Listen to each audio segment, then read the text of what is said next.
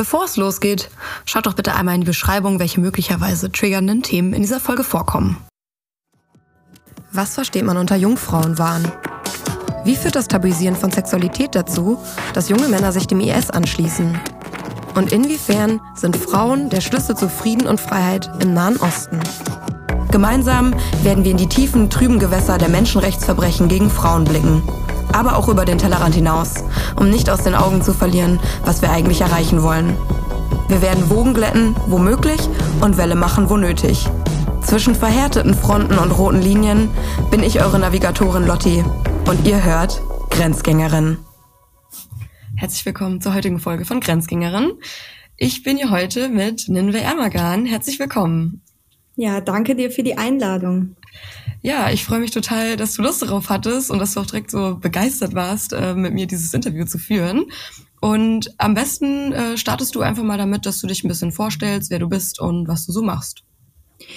Ja, ich komme aus Mainz. Ich habe hier Geschichte und Politikwissenschaften studiert im Bachelor und mache gerade meinen Master in internationale Beziehungen und arbeite nebenbei bei der Frankfurter Allgemeinen Zeitung als Juniorredakteurin vom Dienst und beschäftige mich schon seit längerem mit der Rolle der Frau in patriarchalisch geprägten Kulturkreisen, mit Gewalt im Namen der Ehre vor allem, mit einem Jungfrauenwahn, ähm, den ich sehr problematisch finde und vor allem ja mit Religion, dem Nahen Osten. Meine Eltern sind selber assyrische Christen. Sie kommen aus der Türkei und deswegen habe ich da einen sehr starken Bezugspunkt auch.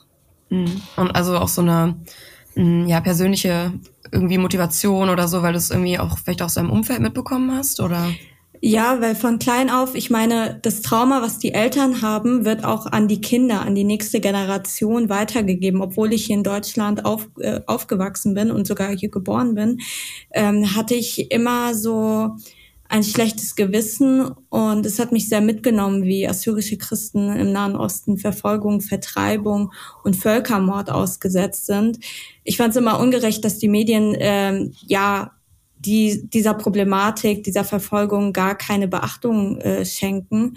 Und deswegen habe ich gesagt, okay, dann muss ich selber Teil der Medien werden. Ja, ja, das ist ja total oft so, dass praktisch ähm, bei solchen wichtigen Themen, die aber irgendwie so an den Rand gedrängt werden oder so als ja nicht so relevant abgetan werden, mh, dass dann ja so diejenigen, die irgendwie selber davon betroffen sind oder das in ihrem Umfeld mitbekommen, so ja, halt diejenigen sind, die wirklich die Recherchen und so weiter machen.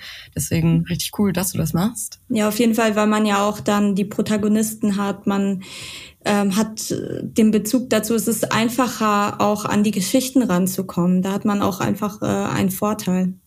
Ja, klar, also weil es ja auch mm, ich sag mal, ein, bisschen, ein gewisses Maß so an Sensibilität erfordert, um gerade so gerade solche Interviews und so, die du dann ähm, für diesen NZZ-Artikel bei den Jungfrauen waren, das ist ja schon wirklich höchst intim und persönlich, was da erzählt wird. Und ja, also dass, dass man irgendwie besser ein Vertrauensverhältnis auch aufbauen kann, ne? Ja, auf jeden Fall. Dann fragt man einfach in seinem Umfeld und jeder kennt Frauen, die davon betroffen sind. Mhm. Ähm, ja, okay, dann wollen wir mal ein bisschen inhaltlich einsteigen? Ähm, also du hast ja jetzt gerade schon ganz viele verschiedene Sachen so angesprochen.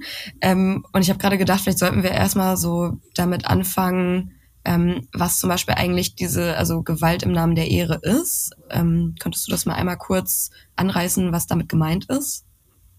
Ja, klar.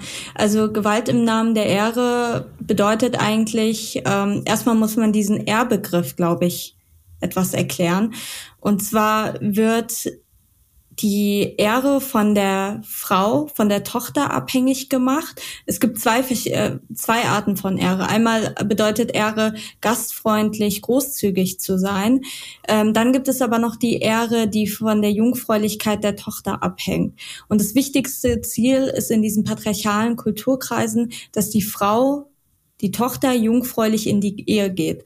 Und wenn sie das nicht schaffen, die Familie, dann ähm, haben sie sozusagen ihre Ehre, ihren guten Ruf verloren und werden ähm, auch oftmals von der Gemeinschaft verstoßen. Also wenn die Tochter sozusagen einen Fehler begeht, dann äh, leidet die ganze Familie darunter sozusagen und ähm, deswegen ist es auch schwierig, sich äh, davon zu befreien. Also oftmals sieht man, dass die Eltern eigentlich ähm, vielleicht anders leben möchten oder gar nicht religiös sind, trotzdem äh, diese Konvention befolgen äh, wollen, weil sie Angst haben, selbst auch äh, zu verstoßen und stigmatisiert zu werden. Genau, und ähm, daraus mündet eben durch diesen mittelalterlich anmutenden Ehrbegriff, der vielen äh, Migranten auferlegt wird, äh, der, das führt eben dazu, dass äh, es sehr viel Gewalt äh, gegen Frauen gibt. Und ähm, wenn sie sich zum Beispiel auflehnen, wenn sie sagen, okay, ich möchte ein freies und selbstbestimmtes Leben führen, ich möchte äh, meine Sexualität ausleben, ich möchte studieren und ausziehen, mich freizügig verhalten, mich mit Jungs treffen, alles, was in, ja eigentlich zu unserem Alltag gehört, das müssen sich viele Migrantinnen hart erkämpfen. Und wenn sie sich äh, davon emanzipieren möchten, dann drohen ihnen Konsequenzen. Also die Konsequenzen sind zum Beispiel stümperhafte Schwangerschaftsabbrüche, sogenannte Ehrenmorde. Ähm, damit wirklich, also da gehen Familien so weit, dass sie ähm, die ihr Ansehen wiederherstellen wollen indem sie die Tochter ähm, umbringen. Da sieht man auch, dass das Leben der Tochter und die Bedürfnisse, die Wünsche der Tochter zweitrangig sind, eigentlich gar keinen Wert haben. Ja, es geht wirklich nur darum, um, um, um dieses Ansehen, um diesen guten Ruf.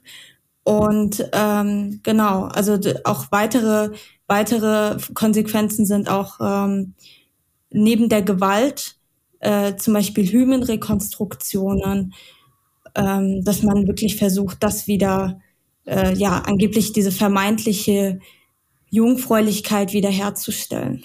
Hm, ich finde es halt so interessant, dass praktisch eigentlich ähm, das Familienoberhaupt ja der Mann ist oder die männlichen Verwandten ähm, in den sehr patriarchal geprägten Familien, aber gleichzeitig die die Familienehre bei bei der Frau liegt oder bei den Töchtern.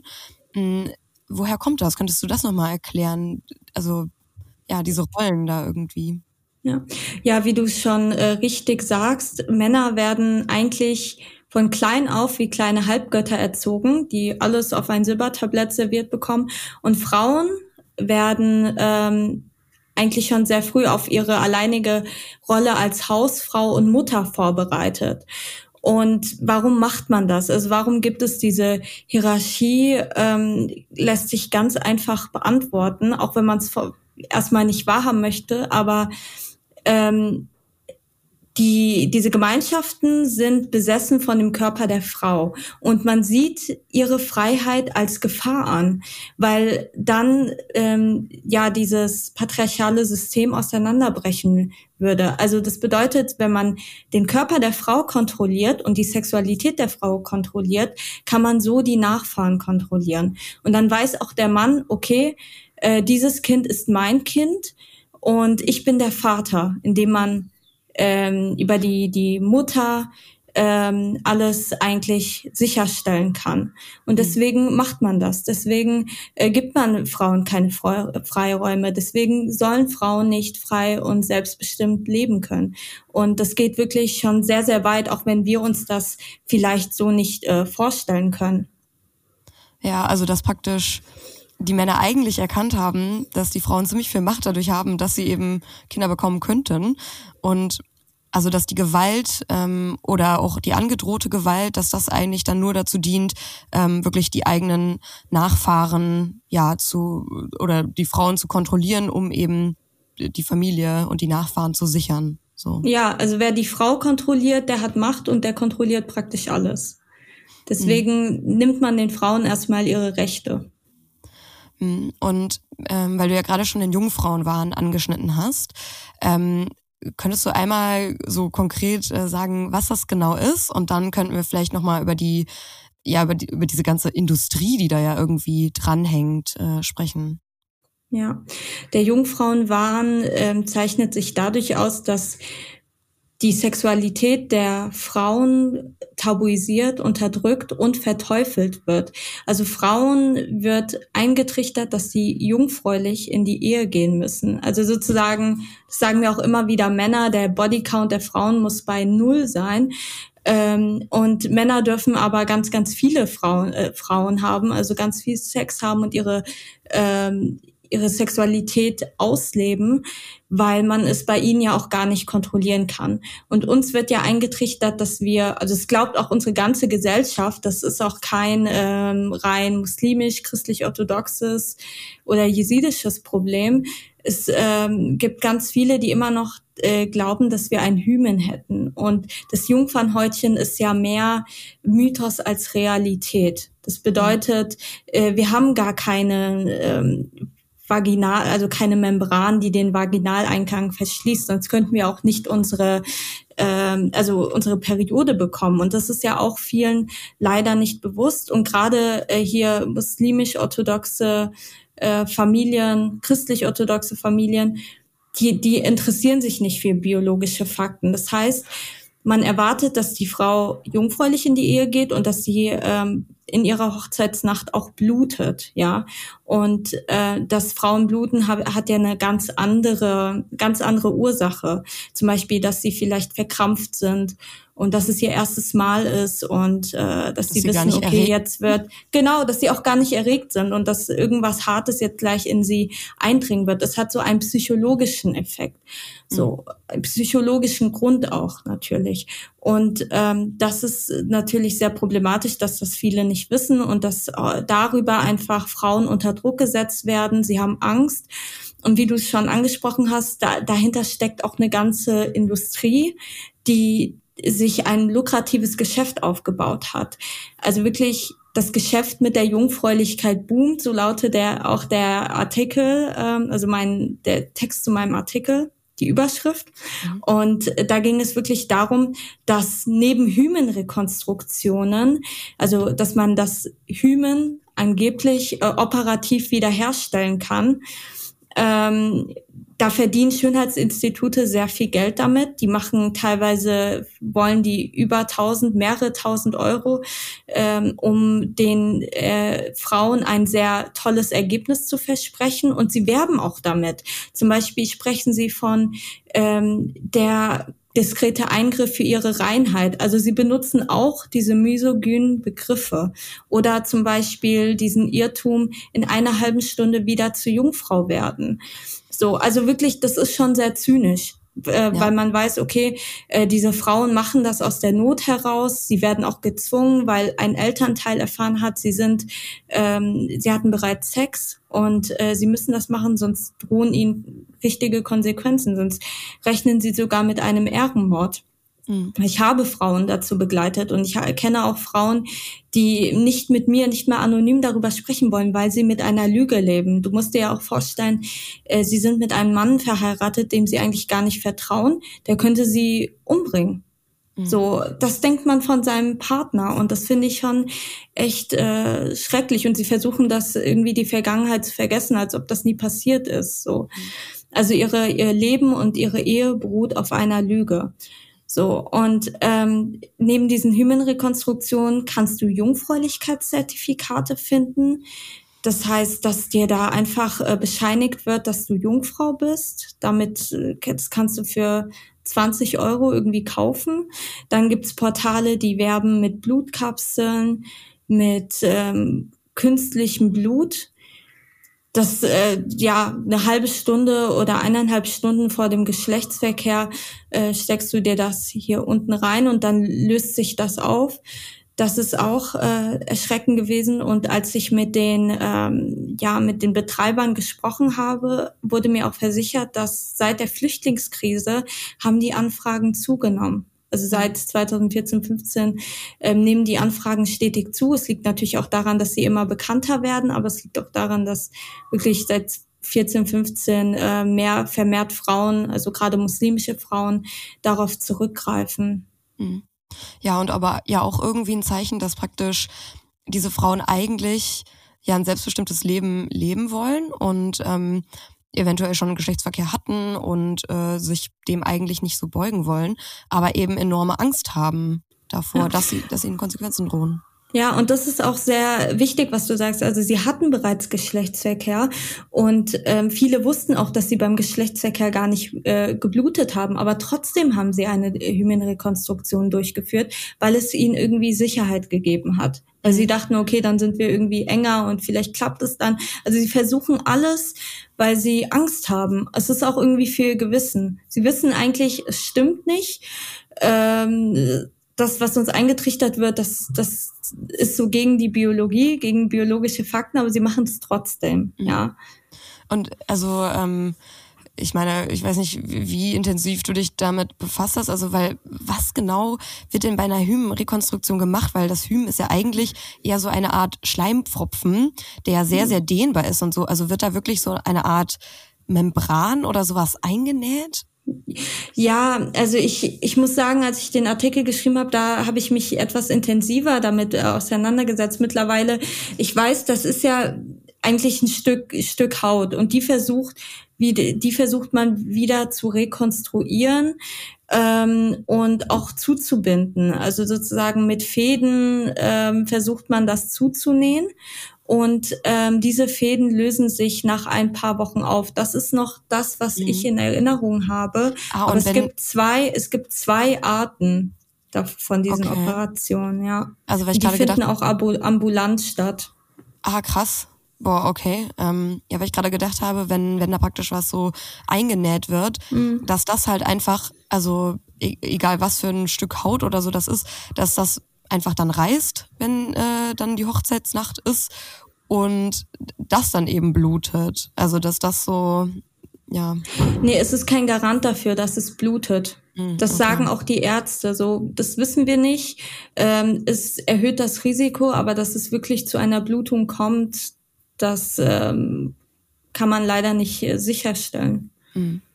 Ja, und also auch diese, diese Zertifikate, das ist ja wirklich, wie du es gerade gesagt hast, wirklich zynisch irgendwie, ähm, dass die Ärzte eigentlich ganz genau wissen, dass, dass man sowas nicht nachweisen kann und dass sie halt trotzdem äh, sagen, ja, okay, ähm, wenn die das eben fordern, wenn, wenn den, wenn ich damit ein bisschen Geld verdienen kann, so, dann mache ich das eben. Ja, deswegen, also ich kritisiere in diesem Zusammenhang wirklich die Schönheitsinstitute, die sich damit ein profitables äh, Geschäft aufbauen. Es gibt aber Frauenärzte, Gynäkologinnen, die wissen, dass das falsch ist, die stecken aber in einem Dilemma, weil zu ihnen kommen Frauen und die wollen das unbedingt machen und sagen, hey, ich muss wieder Jungfrau werden. Und sie sagen auch, ey, das ist ein Mythos, das stimmt nicht. Und äh, auch wenn ich das mache, es ist kein Garant dafür, dass ihr wirklich blutet in der Hochzeitsnacht. Die nehmen dann vielleicht 100 bis 300 Euro müssen das machen, äh, weil sie die, die, den Frauen irgendwie helfen wollen. Aber sie wissen mhm. auch, dass es falsch ist. Also diese Ärzte kritisiere ich jetzt nicht so wie äh, natürlich die Schönheitschirurgen, ja, die ja. auch dann irgendwie zynisch sagen, hey, äh, das beste Ergebnis, so ein tolles Jungfernhäutchen und ja äh, das finde ich schon, das, das ist sehr problematisch. Ja. ja, und auch gerade die, also die Frauen, die sich eben dazu entscheiden oder auch ähm, die Mütter, die dann vielleicht die, die äh, jungen Frauen dazu drängen, das, das geschieht ja auch aus aus dem Schutzbedürfnis heraus. Ne? So, man möchte diese jungen Frauen beschützen und nicht daraus, dass man eben sagt, ja, okay, ähm, ich will dir unbedingt irgendwie sowas Schlimmes zumuten, aber also wenn es um Leben und Tod geht, dann so, ich habe zwar keine Kinder, aber dann würde ich auch im Zweifelsfall mich dafür entscheiden, was halt wirklich in der Realität besser ist für meine Tochter. So. Ja, das Problem ist, dass die äh, Frauen ja oft die treibende Kraft sind und eigentlich auch diese Repression und dieses Leid, was sie erlebt haben, anstatt dass ein Umdenken stattfindet, ähm, greifen sie sogar noch mal härter und radikaler durch und versuchen ähm, ihre ihre Töchter auch, so gut es geht, jungfräulich zu erziehen, äh, eine, ich sage jetzt mal, anständige Tochter aus ihnen zu machen, die vielleicht äh, sich zurückhält, äh, nicht so oft rausgeht, nicht so oft äh, mit Jungs zu sehen ist. Es geht gar nicht, weil man hat immer Angst, dass Leute reden. Also die, die Frauen sind oftmals leider auch die treibende Kraft. Ähm, natürlich gibt es auch positive Beispiele, Frauen, die Schlimmes erlebt haben, die gesagt haben, hey, das möchte ich für meine Tochter nicht. Aber ähm, ja, es ist doch erschreckend, dass Mütter dieses Spiel auch mitspielen, obwohl sie ja selber darunter gelitten haben. Mhm.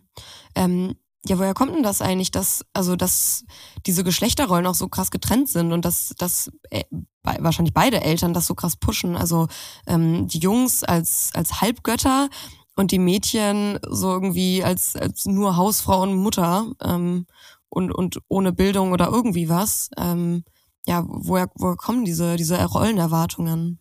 Ja. ja, das hängt einfach damit zusammen, das hatte ich ja schon äh, kurz angeschnitten, dass äh, man die, die Frau als Gefahr sieht und die Sexualität mhm. und den Körper der Frau als Gefahr sieht. Und ähm, dass man denkt, okay, wenn, wenn die Frau frei ist, dann, dann fällt eigentlich dieses patriarchale System. Dann haben äh, Männer Angst um ihre Macht. So. Mhm. Und ich höre das auch immer wieder, dass Männer sich heutzutage, also meine Onkels, auch andere ähm, männliche Familienmitglieder sich darüber aufregen, dass die Frauen sich ja so wandeln, dass sie Karriere machen und heutzutage, ah, die Frauen können nicht mal mehr kochen.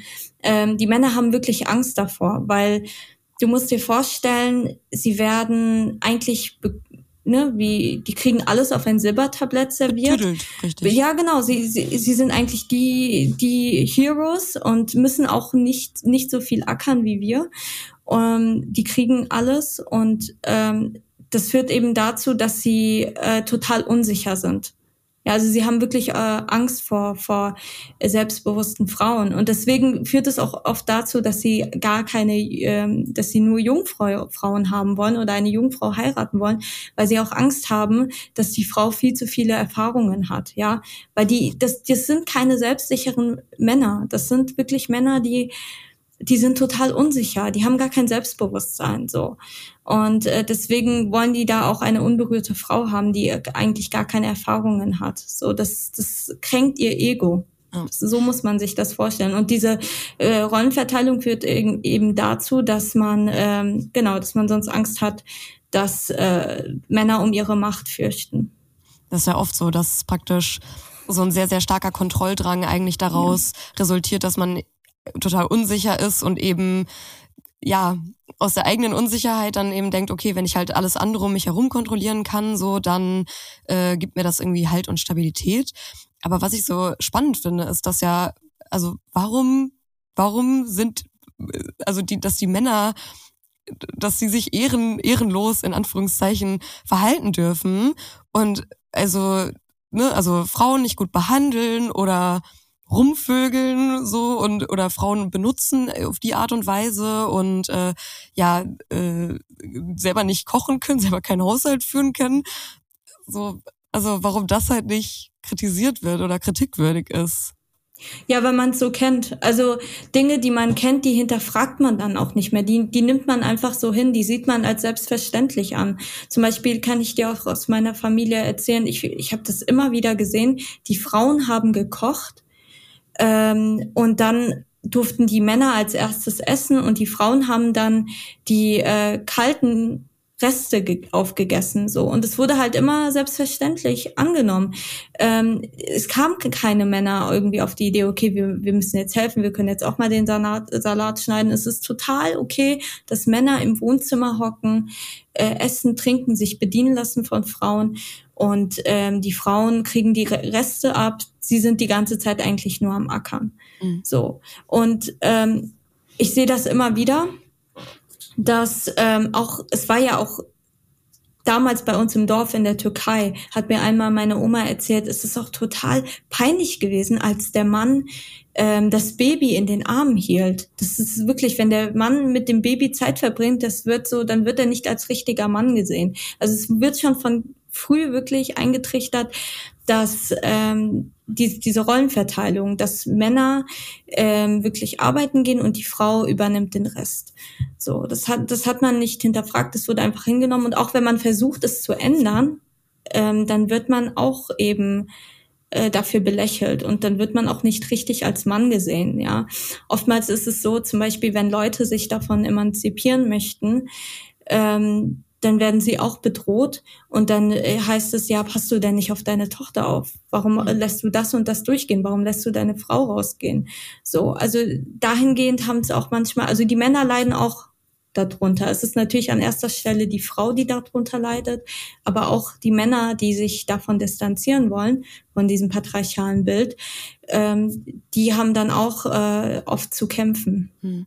Ja, das, also, das macht einen richtig traurig so, ne, zu denken, dass halt die Männer nicht liebevoll zu ihren Kindern sein können und äh, so dass, wie du gerade am Anfang gesagt hast, dass wirklich so von Generation zu Generation weitergegeben wird, weil wenn auch die Jungs nie sehen, dass der Vater liebevoll mit den Kindern umgeht, woher sollen die das lernen, ne? Wie so und gerade wenn man eben in der ganzen Familie dann immer zu hören bekommt, so dass das nicht in Ordnung ist und dass äh, der Mann unmännlich ist oder so, dafür diese Verhaltensweisen, also so wird sich ja auch nie irgendwie was verändern. Ja, genau. Und dazu kann ich dir auch noch sagen, also Frauen, die rebellisch sind, ich kenne das auch aus meiner Familie, ähm, die werden oft als psychisch krank dargestellt. Also sie brauchen Probleme, so. Und die Männer, wenn sie irgendwelche Probleme haben oder irgend, sie sind spielsüchtig oder sonst was, dann wird es immer der Frau zugeschrieben. Dann heißt es, okay, sie kümmert sich nicht gut um ihren Mann. Und deswegen ist er so krank. Aber bei Frauen von, also Frauen, die rebellisch sind, Frauen, die etwas kritisieren, die werden immer oft als äh, psychisch Kranke hingestellt. Und das habe ich auch oft äh, zu hören bekommen, leider. Ähm, und es ist aber die Gesellschaft, die uns krank macht, weil man muss sich vorstellen, es ist einfacher eigentlich aus einer rechten Gruppe sich zu distanzieren und dort auszusteigen, als sich von dieser patriarchalen Gesellschaft äh, wegzubewegen, weil du dich eigentlich nicht nur gegen deine Familie stellst, sondern gegen eine ganze Gemeinschaft. Mhm. Und das ist vergleichsweise viel, viel größer. Ja, und auch, also ich sag mal, mit der Familie so, da, da hängt ja auch das Herz meistens einfach mit drin. Und ja. so ähm, jungen Menschen zu sagen, so ja, äh, einfach brich einfach jeglichen Kontakt ab, so, das ist ja, also so realistisch finde ich das jetzt nicht. Und so denken aber diese, ja, ich sag jetzt mal, weiß, eher weißen äh, Beratungsstellen ähm, glauben wirklich, dass das so einfach ist. Deswegen brauchen wir auch mehr Leute, die davon betroffen sind, Migrationshintergrund haben, um den Menschen zu helfen, weil viele von ihnen sind sehr, sehr naiv. Wir können nicht Mutter und Vater durch zwei Sozialarbeiter ersetzen. Das geht nicht, auch wenn sie uns schlagen, auch wenn sie nicht gut sind zu uns äh, wir hängen an diesen Menschen. Und es ist aber auch so, dass ähm, sich durch diese krankhafte Liebe die man äh, so erfährt. Ja, zum Beispiel der Vater, der nie gut war oder der die Mutter geschlagen hat, ähm, dass man irgendwie so, so ein krankhaftes Verhältnis zu Liebe und Sexualität entwickelt. Das kann ich mhm. zum Beispiel auch von mir aus selber behalten, äh, von mir aus erzählen und bestätigen, weil ähm, bei mir ist es wirklich so, dass ich oft mit Männern zu tun habe, die eigentlich voll schlecht zu mir sind auch mit Leuten äh, schlafe, die äh, ja nicht gut sind zu mir. Und es hängt halt auch damit zusammen, dass ich diesen Schmerz immer wieder erfahren möchte. Also bis vor kurzem, also seit Monaten mache ich deswegen eine Art Therapie oder Selbstheilung. Ähm, weil, weil ich gemerkt habe, okay, so kann es halt nicht mehr weitergehen. Irgendwie mhm. mein, mein Körper, meine Seele sind irgendwie tot. Und ich glaube, das ist aber überhaupt nicht ähm, so ein Alleinstellungsmerkmal von irgendwelchen ähm, jetzt religiösen Communities oder so, sondern dass das, ich glaube, sich bei vielen Frauen durchzieht. Ne? Also dass, dass man wirklich das aufsucht, mh, ja, was man vielleicht kennt und wo man vielleicht auch denkt, so das verdiene ich. Ähm, und ja, dass es total wichtig ist, irgendwie daran zu arbeiten, dass ja man sich man sich selber liebt und dass man erkennt, dass man eben nur das Beste verdient, ne? Ja, auf jeden Fall. Und das ist echt, echt schwierig. Ähm, ich kenne auch wirklich Frauen, die zu mir gesagt haben, seitdem sie ausgezogen sind, dass sie ja ihre Freiheit haben. Und sie können aber mit dieser Freiheit nicht wirklich umgehen oder selbstbewusst und verantwortungsvoll umgehen. Also, dass sie irgendwie anfangen, willkürlich rumzuschlafen und sie merken auch, okay, das ist auch nicht das Richtige. Mhm. Ähm, ja, weil man irgendwie ausgezogen ist und äh, jetzt denkt man, man kann alles tun und man, man hatte das ja die ganze Zeit nicht und äh, man ist auch überfordert irgendwie mit dieser neuen Freiheit. Deswegen dahingehend gilt es auch leider aufzuklären. Also viele entwickeln so ein ungesundes Verhältnis zu ihrer Sexualität. Und ich finde das auch heutzutage wird ja oft so diese Sexpositivität irgendwie so groß geschrieben. Ähm, oder das wird so äh, befürwortet von so dem Mainstream-Feminismus. Und das ja aber diese, diese Sexpositivität, da spiegelt sich ja gar nicht die, die Lust und die, die Wünsche von Frauen wieder, sondern das ist ja wieder immer nur das, was eben Männern gefällt. Also die wenigsten Frauen profitieren eben davon, ähm, ja, viele verschiedene Partner zu haben oder so One-Night-Stands oder sowas, weil man eben eine gewisse Intimität braucht, um sich fallen zu lassen und um wirklich äh, sehr viel Spaß zu haben und auch irgendwie ein Vertrauen braucht. Und dass ich das Gefühl habe, das wird dann jetzt so gepusht, aber das, das tut den Frauen auch wiederum nicht gut. Und ja, dass man irgendwie versuchen müsste, ja. so einen Mittelweg zu finden. Auf jeden Fall, auf jeden Fall, ja. Dann heißt es wieder, ja, wir sind zu anhänglich, wir sind so, äh, mhm. wir entwickeln zu schnell Gefühle, wir werden total weich, aber das, das stimmt einfach gar nicht. Ich meine, das ist äh, das beste Gefühl, wenn man mit jemandem etwas hat, dem man äh, vertraut und dem man kennt und äh, genau, weil oft geht's bei diesen lockeren Sachen, geht's halt immer um den Mann und das äh, um die Bedürfnisse des Mannes, mhm. ganz klar. Und ich glaube, dass gerade, also weil ich finde das so spannend, weil das ist ja nicht, also es hat ja eigentlich dann auch nichts mit Religion oder mit irgendwie ähm, oder mit einem Migrationshintergrund oder irgendwie was zu tun, weil diese Dinge, die man lernt, die lernen auch deutsche Frauen in der deutschen Mehrheitsgesellschaft, ähm, ne, dass eben äh, also dass irgendwie der Mann eigentlich äh, an die oberste Priorität hat und dass seine Bedürfnisse wichtiger sind und dass dann sich auch die Sexualität so daran anbiedert und dass viele Frauen, glaube ich, oder gerade junge Frauen sich so irgendwie so davon entfremdet sind. Mm, und eben also die irgendwie nur die Bestätigung so okay der der mag mich jetzt gerade weil er gibt mir eben so sexuelle Aufmerksamkeit ähm, und und das so als Bestätigung erleben und denken ah ja das ist wirkliche Lust. Und das ist aber eigentlich wieder nur so die das, das alte Muster irgendwie neu verpackt ja, auf jeden Fall. Nee, das ist auch, wie gesagt, das äh, findet man überall. Ich wollte eigentlich nur darauf hinausgehen, dass gerade, dass man vielleicht in seiner Jugend, in der Pubertät seine Sexualität nicht ausleben konnte, nicht frei und selbstbestimmt leben konnte. Erst als man ausgezogen ist, sehe ich das auch bei ganz vielen, dass sie auch sehr verantwortungslos halt mit ihrem Körper umgehen, dass sie mit dieser neuen Freiheit einfach nicht umgehen können. Mhm. Ja, und äh, wie du gerade meintest, dass eben eventuell in den Beratungsstellen nicht, nicht das Auffangnetz und die Beratung da ist, die, die es eigentlich bräuchte. Ja, ja, vor kurzem habe ich mit einer äh, queeren homosexuellen Frau gesprochen, also mit einer lesbischen Frau. Sie hat mir erzählt, ähm, sie, sie ist muslimisch und sie hat mir erzählt, man kann zu diesen Beratungsstellen nicht gehen. Sie hat Freundinnen, die das getan haben und sie haben auf diesen naiven Rat gehört, outet euch, das ist das befreiendste Gefühl. Und das haben sie letztlich gemacht und wurden von ihrer Familie verstoßen. Also das ist halt sehr, sehr naiv. Und da weiß man, dass man sich mit diesen Kulturkreisen einfach nicht auskennt. Ja. Ähm, so, wir haben jetzt sehr viel über die weibliche Sexualität geredet. Ähm, und äh, in, in deinem Aufsatz für Ich will frei sein, nicht mutig, ähm, da hast du über darüber geschrieben, warum sich junge Männer äh, so ähm, reihenweise dem IS anschließen und äh, also was so den Reiz davon ausmacht. Und das hat ja auch ziemlich viel mit Sexualität zu tun, was mich total überrascht hat. Und ähm, ja, wenn du das mal so erklären könntest, was die Motive sind, warum junge Männer sich reihenweise dem IS anschließen. Ja, klar. Also mich hat's auch überrascht. Ich habe das wirklich erst durch meine Erfahrungen im Iran, äh, im Irak ist es mir bewusst geworden. Ich war ja 2017 dort. Da war der IS noch äh, präsent in Mosul.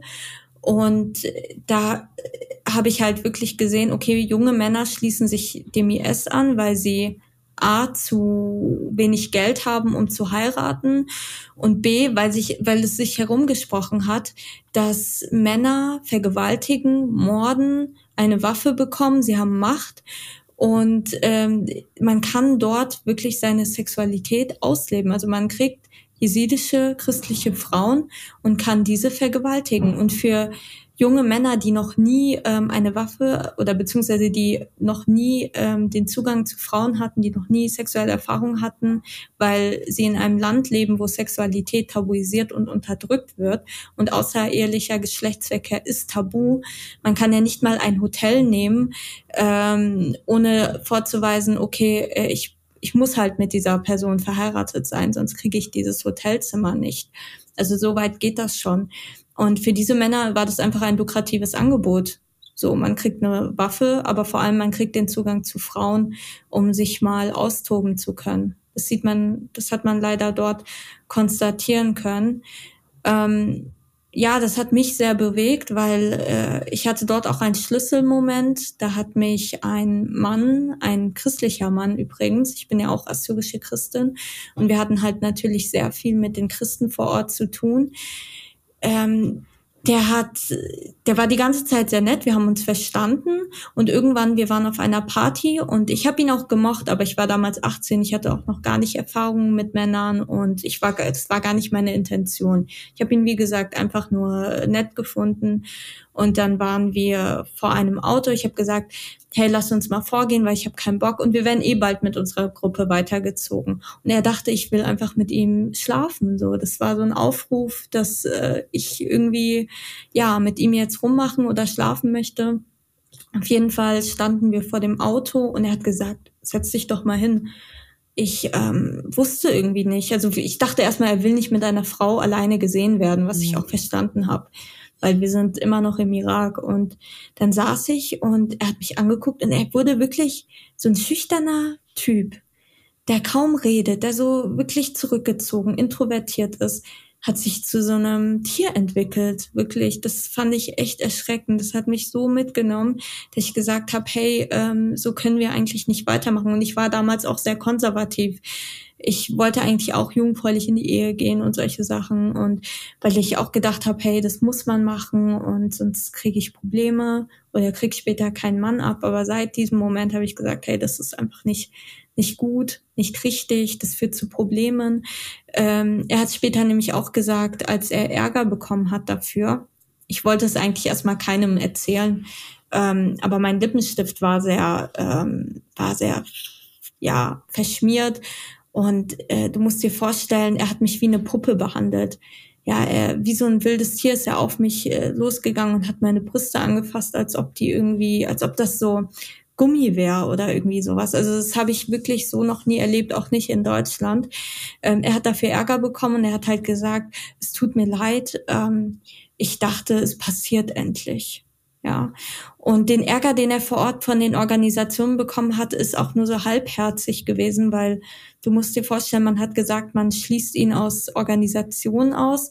Und jetzt äh, paar Wochen später, als wir nicht mehr im Irak waren, ist er sogar befördert worden. Und dann hat man mich auch verteufelt und gesagt, hey, wie ich mich denn benehmen würde. Und ich wäre ja selber schuld. Mhm. So. Und ich soll mich da auch nicht mehr blicken lassen. Also, weißt du, da wird so, da findet so eine Täter-Opfer-Umkehr statt, die man immer und immer wieder sieht. Also wenn, wenn der Mann Mist baut, dann sind wir Frauen dafür verantwortlich.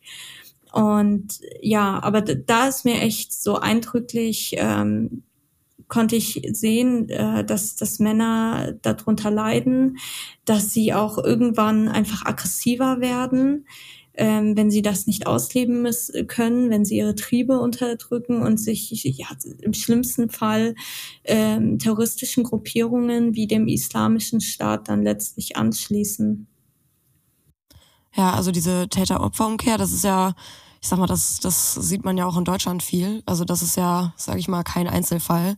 Ähm, aber was ich so krass finde, ist eben, dass dann gesagt wird, ja, also statt dass der Mann dafür kritisiert wird, dass du dich anders verhalten sollst und dass dann so sexistische Reisetipps gibt irgendwie, ähm, ne, dass das äh, also dass dass du irgendwie gar nicht mit ihm hättest mitgehen oder irgendwie sowas. Ähm, das finde ich halt äh, ja statt die Männer aufzuklären und denen irgendwie so ja die die Menschlichkeit, dass sie die Frauen als ganze Menschen sehen und eben nicht als so Objekte ja, vor allem wir, die aus dem Westen kommen, ähm, die werden eher als äh, schon von Anfang an als die Schlampen, die Huren, die Offenen, die Freizügigen betitelt. Und wenn dann sowas passiert, dann heißt es ja, ich hätte ja auch meinen Teil dazu beigetragen, dass es so weit gekommen ist. Also ist das denn, also das mit der ähm, ja, tabuisierten Sexualität, mh, hm, also das ist, das ist ja nicht nur in, in äh, muslimischen Communities so, sondern auch in anderen fundamentalistischen äh, Communities. Oder würdest du sagen, das hat jetzt gar nichts mit also Religion oder Fundamentalität zu tun an sich? Also ich würde sagen, dass es diese patriarchalen Strukturen auch schon vor den Religionen gab, aber diese wurden mit den Religionen verfestigt. Und heutzutage sehen wir das ganz oft, gerade in natürlich in muslimischen Kulturkreisen und auch in orthodoxen äh, christlich-orthodoxen Kulturkreisen, aus dem ich ja stamme. Aber man muss dahingehend auch dif differenzieren. Zum Beispiel kommen wir Assyrer aus dem Nahen und Mittleren Osten. Und wir haben natürlich sehr viel muslimischen Einfluss.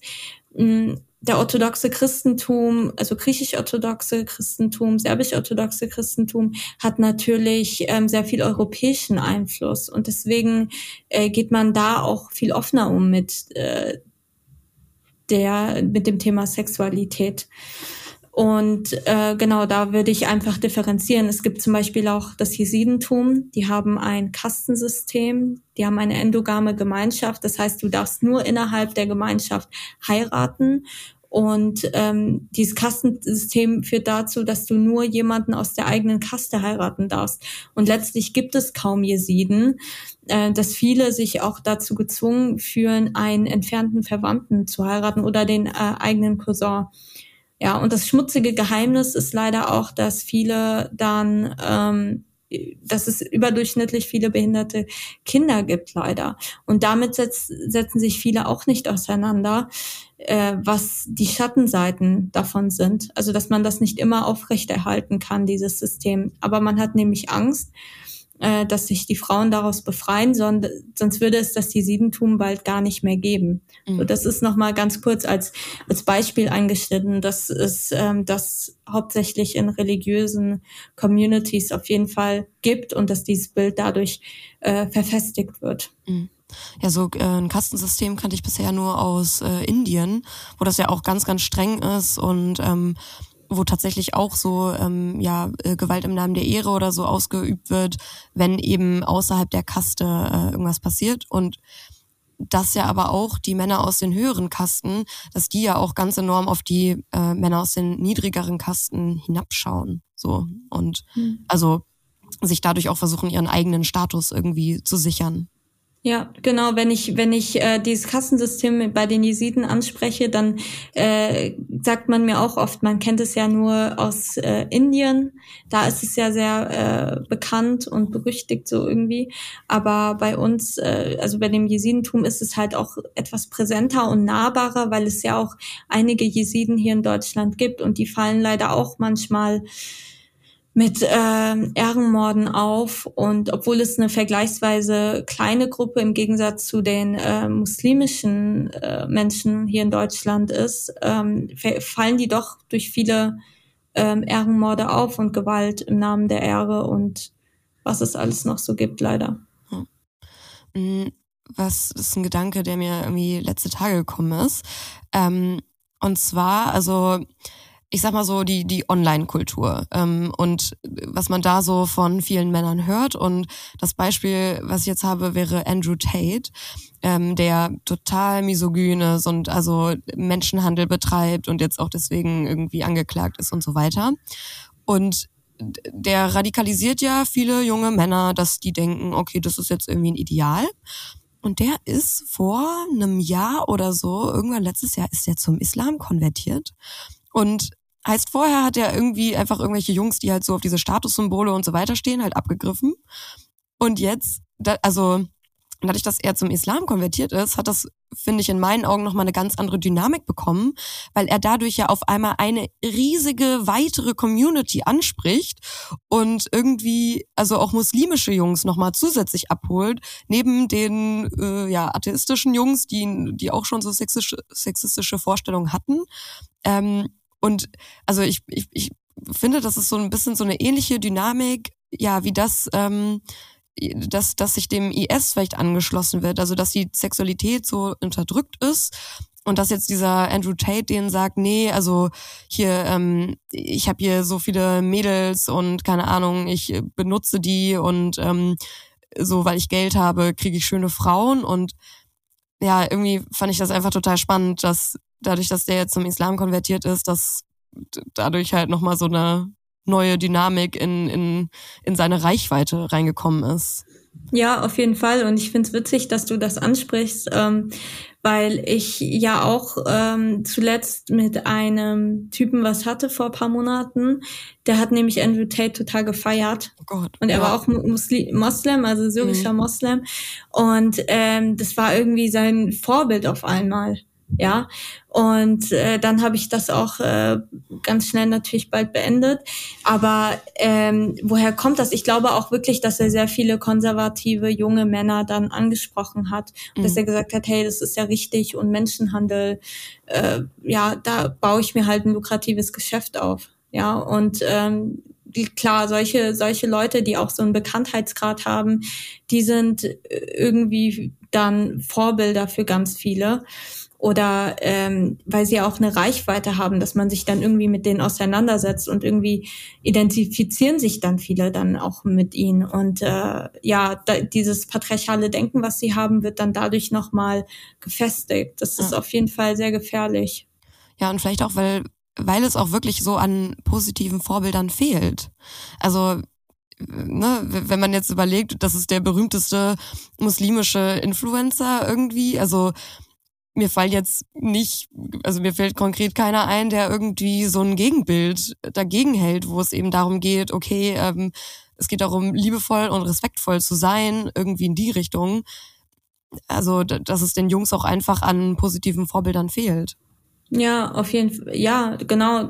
Menschen, die auch so eine hohe Reichweite haben und die auch dieses Thema ansprechen, das muss es auch äh, vermehrt geben. Und es, es mangelt überall an Vorbildern. Also selbst ich habe mir Frauen äh, gewünscht, die auch mal vorangehen und war dann die erste Assyrerin, die das gemacht hat. Und ich habe dann natürlich den ganzen Schmerz abbekommen, den ganzen Shitstorm, aber ähm, irgendjemand muss es dann machen und irgendjemand muss irgendwie anfangen. Und gerade es ist so wichtig, dass wir Dinge aufschreiben, dass wir äh, Artikel schreiben, dass wir diese Podcasts machen, weil Menschen hören sich das an und sie kriegen, sie werden wirklich dadurch ermutigt. Ja. Ähm, ich fand, was mir gerade auch eingefallen ist, auch wenn es jetzt nicht zu Andrew Tate passt, aber wenn man sich öffentlich bekennt und Dinge kritisiert als Erste oder einer der ersten, dann ähm, sind es vor allem die Frauen, die einen niedermachen. Dann sind es vor allem Frauen, die einen kritisieren, um eben zu zeigen, okay, wir sind ja nicht so wie sie, wir sind ja ganz mhm. brav, wir sind konservativ, wir wollen, uns ist Jungfräulichkeit so wichtig. Das machen sie natürlich, um diese Unschuldsengel zu spielen und ähm, um zu demonstrieren, hey, ich bin noch zu haben, ich bin eine ganz tolle Frau und sie wollen das machen, um irgendwie ihre Heiratschancen noch zu erhöhen. Also das, deswegen dieses andere schlecht machen, das ähm, ja mögen sie sehr gerne und das habe ich auch sehr ja leider erleben dürfen und das hat mich sehr deprimiert, um ehrlich zu sein, weil ich dachte, okay, ich mache es doch eigentlich für die Frauen und dann sind es hauptsächlich die Frauen, die mich kritisieren und beleidigen sogar. Du musst dir vorstellen, ähm, dass man mir vorwirft, keine gute Christin zu sein und äh, benutzt Wörter wie du Hure, du Schlampe. Also, ne, was, was soll ich hm. dazu noch sagen zu meinen Kritikern? Ja, genau. Und ähm, die Männer, ja klar, die kritisieren auch ein. Ähm, für die ist das auch ganz schlimm, aber vor allem von den Frauen. Frauen lügen sich auch untereinander sehr oft an. Also sie geben gar nicht zu, dass sie schon Erfahrungen hatten. Sie sehen sich gezwungen, die Unschuldsengel zu spielen. Ja. Also ich habe gerade gedacht, ob das fast schon wie so ein mm, ja, Reflexmechanismus ist, dass äh, also dass man praktisch sich durch durch deine kritische Auseinandersetzung fühlt man sich eigentlich ein bisschen angeprangert, weil man halt merkt so, okay, scheiße, eventuell habe ich halt diese Rollenbilder und so weiter, das habe ich auch selber gepusht und dass man dann so reflexartig ist, so, okay, jetzt muss ich sie so, ne, shoot the messenger, ähm, weil man eigentlich sich irgendwie so ein bisschen ertappt fühlt, so, und das aber nicht reflektieren kann. Ja, ich glaube auch, also weil man ja auch daraus da erstmal nicht ausbrechen kann. Sie können ja nicht sagen, okay, wir lesen das, das ist total gut und das supporte ich, sondern Mist, wie, wie soll es jetzt weitergehen für mich? Vielleicht hat die Frau ja recht, aber es ist halt nicht einfach. Mhm. Ja.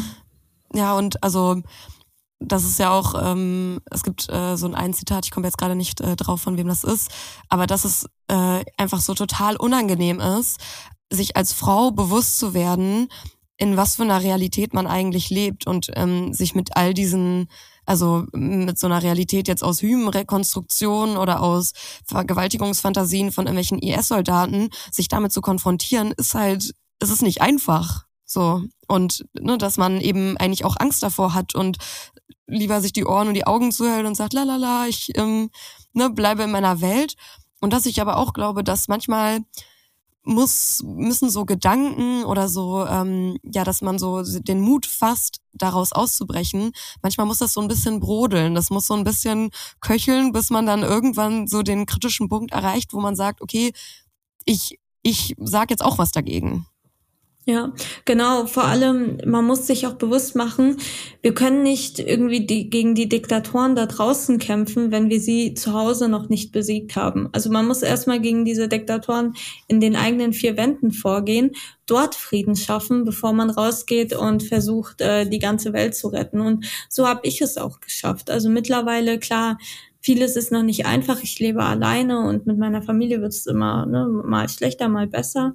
Aber ähm, ja, irgendwie scha schafft man es dann doch, bestimmte Menschen zu ändern irgendwann. Oder irgendwann akzeptieren dies, dass du auch mal eine kurze Shorts äh, anhast oder bauchfrei und bisschen mehr Ausschnitt. Irgendwann gehen die dann auch mit oder vergessen einfach zu meckern. So, das ist natürlich in anderen Familien ganz anders und ich würde sogar sagen, dass meine Familie noch, äh, noch liberaler ist als andere Familien. Ähm, deswegen, dass wie ich und meine Schwester uns dann auch einiges erkämpft haben. Ja. Mhm. Du hast ähm, irgendwo geschrieben, ich weiß jetzt leider nicht mehr wo, äh, ich, ob es jetzt in einem Buch war oder in einem Artikel, ähm, dass deiner Meinung nach ähm, die Frauen der Schlüssel zum Frieden und Freiheit im Nahen Osten sind. Magst du mal einmal erklären, was genau du damit meinst? Genau. Ja, ich glaube, das hatte ich auch im Buch erwähnt. Mhm.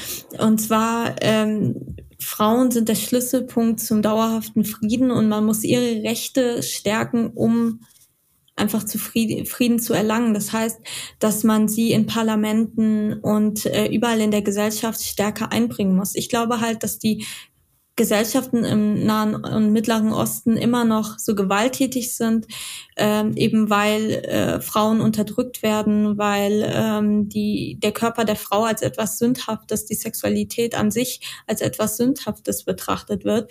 Und äh, das führt dazu, dass man die Frau unterdrückt, stigmatisiert und sie auch nicht repräsentativer Teil der Gesellschaft ist. Aber wenn wir wirklich die, die, die Rolle der Frau stärken, dann führt es dazu, dass es äh, weniger Gewalt, weniger Kriege geben wird, dass ähm, ja einfach diese diese weibliche Stimme, dieser weibliche Charakter, äh, Positionen ähm, gestärkt werden, so und dass Männer auch nicht damit durchkommen mit vielen äh, Unterdrückungsmechanismen. So deswegen müssen wir dahingehend die Rolle der Frau stärken. Das ist so das so meine Utopie, die ich mir vorgestellt habe. Genau.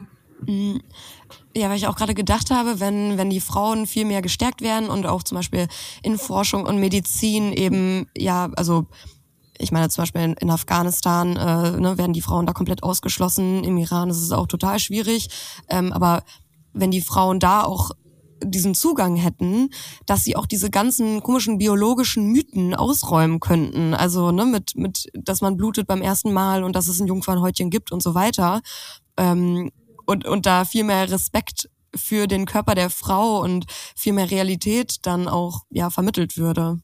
Ja, ich meine, wir müssen uns einfach nur diese Gesellschaften anschauen. Überall, wo Frauen unterdrückt werden, gibt es Konflikte, Kriege, und so weiter. Also ähm, in der westlichen Gesellschaft sieht das natürlich anders aus, auch wenn wir natürlich einiges verbessern müssten.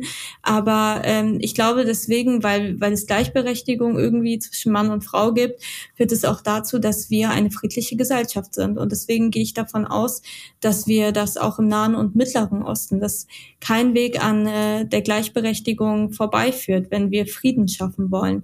Wir können nicht Frieden schaffen und äh, dann werden die Frauen noch unterdrückt wirkt. So sieht keine friedliche, zivilisierte Gesellschaft aus. Ja, es müsste wirklich, also eine Gesellschaft auf Augenhöhe sein, ne? Und nicht die, so eine so eine Geschlechterhierarchie. Hm, also du hast es jetzt gerade schon so ein bisschen angedeutet, aber so meine abschließende Frage ist eigentlich immer, was du dir für eine vierte Welle des Feminismus wünscht oder erhoffst. Ja, also ich erhoffe mir eigentlich vom Feminismus, da sehe ich ja vieles geht gerade irgendwie zurück, dass man das Konzept Frau in Frage stellt und ähm, dafür für das, was eigentlich unsere ja unsere Mitstreiterinnen gekämpft haben, wird irgendwie vermehrt in Frage gestellt. Das finde ich schon sehr problematisch. Was ich ähm, auch echt problematisch finde, ist, äh, dass ja, dass man sich für Migrantinnen oftmals nicht äh, interessiert für ihre schlechte Situation, weil man ja dann auch ähm, bestimmte Kulturkreise kritisieren müsste und das sei oft rassistisch. Und ich finde, dass sehr viele Feministinnen die Seite der Opfer oftmals in diesem Zusammenhang einfach verhöhnen. Und ich frage mich halt, was ist das für ein Feminismus, wenn wir euch egal sind? Das finde ich schon sehr problematisch und ich hoffe halt, dass dahingehend ein Wandel stattfindet, weil es gibt einfach diese Unterschiede. Ja, wenn wer durch meine Welt läuft, der kann sehen, dass teilweise unsere Haustiere haben ja mehr Freiheiten als wir oder dürfen öfter raus, rausgehen. Und äh, deswegen wünsche ich mir, dass ähm, diesen diesem Thema, weil wir ja auch ein wichtiger Teil der Gesellschaft sind, äh, mehr Beachtung findet. Es gibt auch einige alarmierende Befunde empirische Beobachtungen, Studien, die aufzeigen, dass Frauen mit Migrationshintergrund, mit türkischem Migrationshintergrund doppelt so häufig Selbstmord begehen wie ihre gleichaltrigen deutschen Mitschülerinnen. Und das ist einfach eine Entwicklung, die wir nicht hinnehmen dürfen, weil das hängt auch mit den Verboten und anderen Wertvorstellungen zusammen, die man uns auferlegt. Voll. Und also umso wichtiger, dass eben junge Frauen aus den Communities selber sich dazu äußern und ja, die andere junge Frauen und Mädchen dazu ermutigen, dass man sich zur Wehr setzen darf oder dass man zumindestens irgendwo in den Austausch kommt, so, ne, und sich irgendwo verstanden fühlt. Und äh, deswegen wäre es vielleicht toll, wenn du jetzt zum Abschied nochmal erzählst, wo man weiter verfolgen kann, was du so machst, wo man dich im Internet findet. Ja. ja, sehr schön. Ihr könnt mich äh, bei der FAZ verfolgen, das schreibe ich jetzt öfter mal. Dann äh, habe ich auch noch ein paar andere Dinge in Aussicht. Also es wird im Juni, Juli eine Doku kommen zum Thema Jungfernhäutchen, ein Mythos. Und da würde ich mich einfach freuen, wenn ihr das euch anschaut und weiter verbreitet. Ansonsten findet ihr mich auch auf Instagram unter Ninve Ermagan und auf Twitter. Würde mich freuen, wenn ihr mir folgt. Ja, cool. Vielen lieben Dank dir für das Interview. Ich fand es mega spannend. Cool, dass es geklappt hat. Ja, danke für die Einladung. Sehr gerne. Und dann, äh, ja, wenn es euch gefallen hat, dann freue ich mich über eine gute Bewertung und äh, dass ihr das Interview teilt und äh, das empfehlt. Und dann sehen wir uns in der nächsten Woche wieder. Ciao. Tschüss.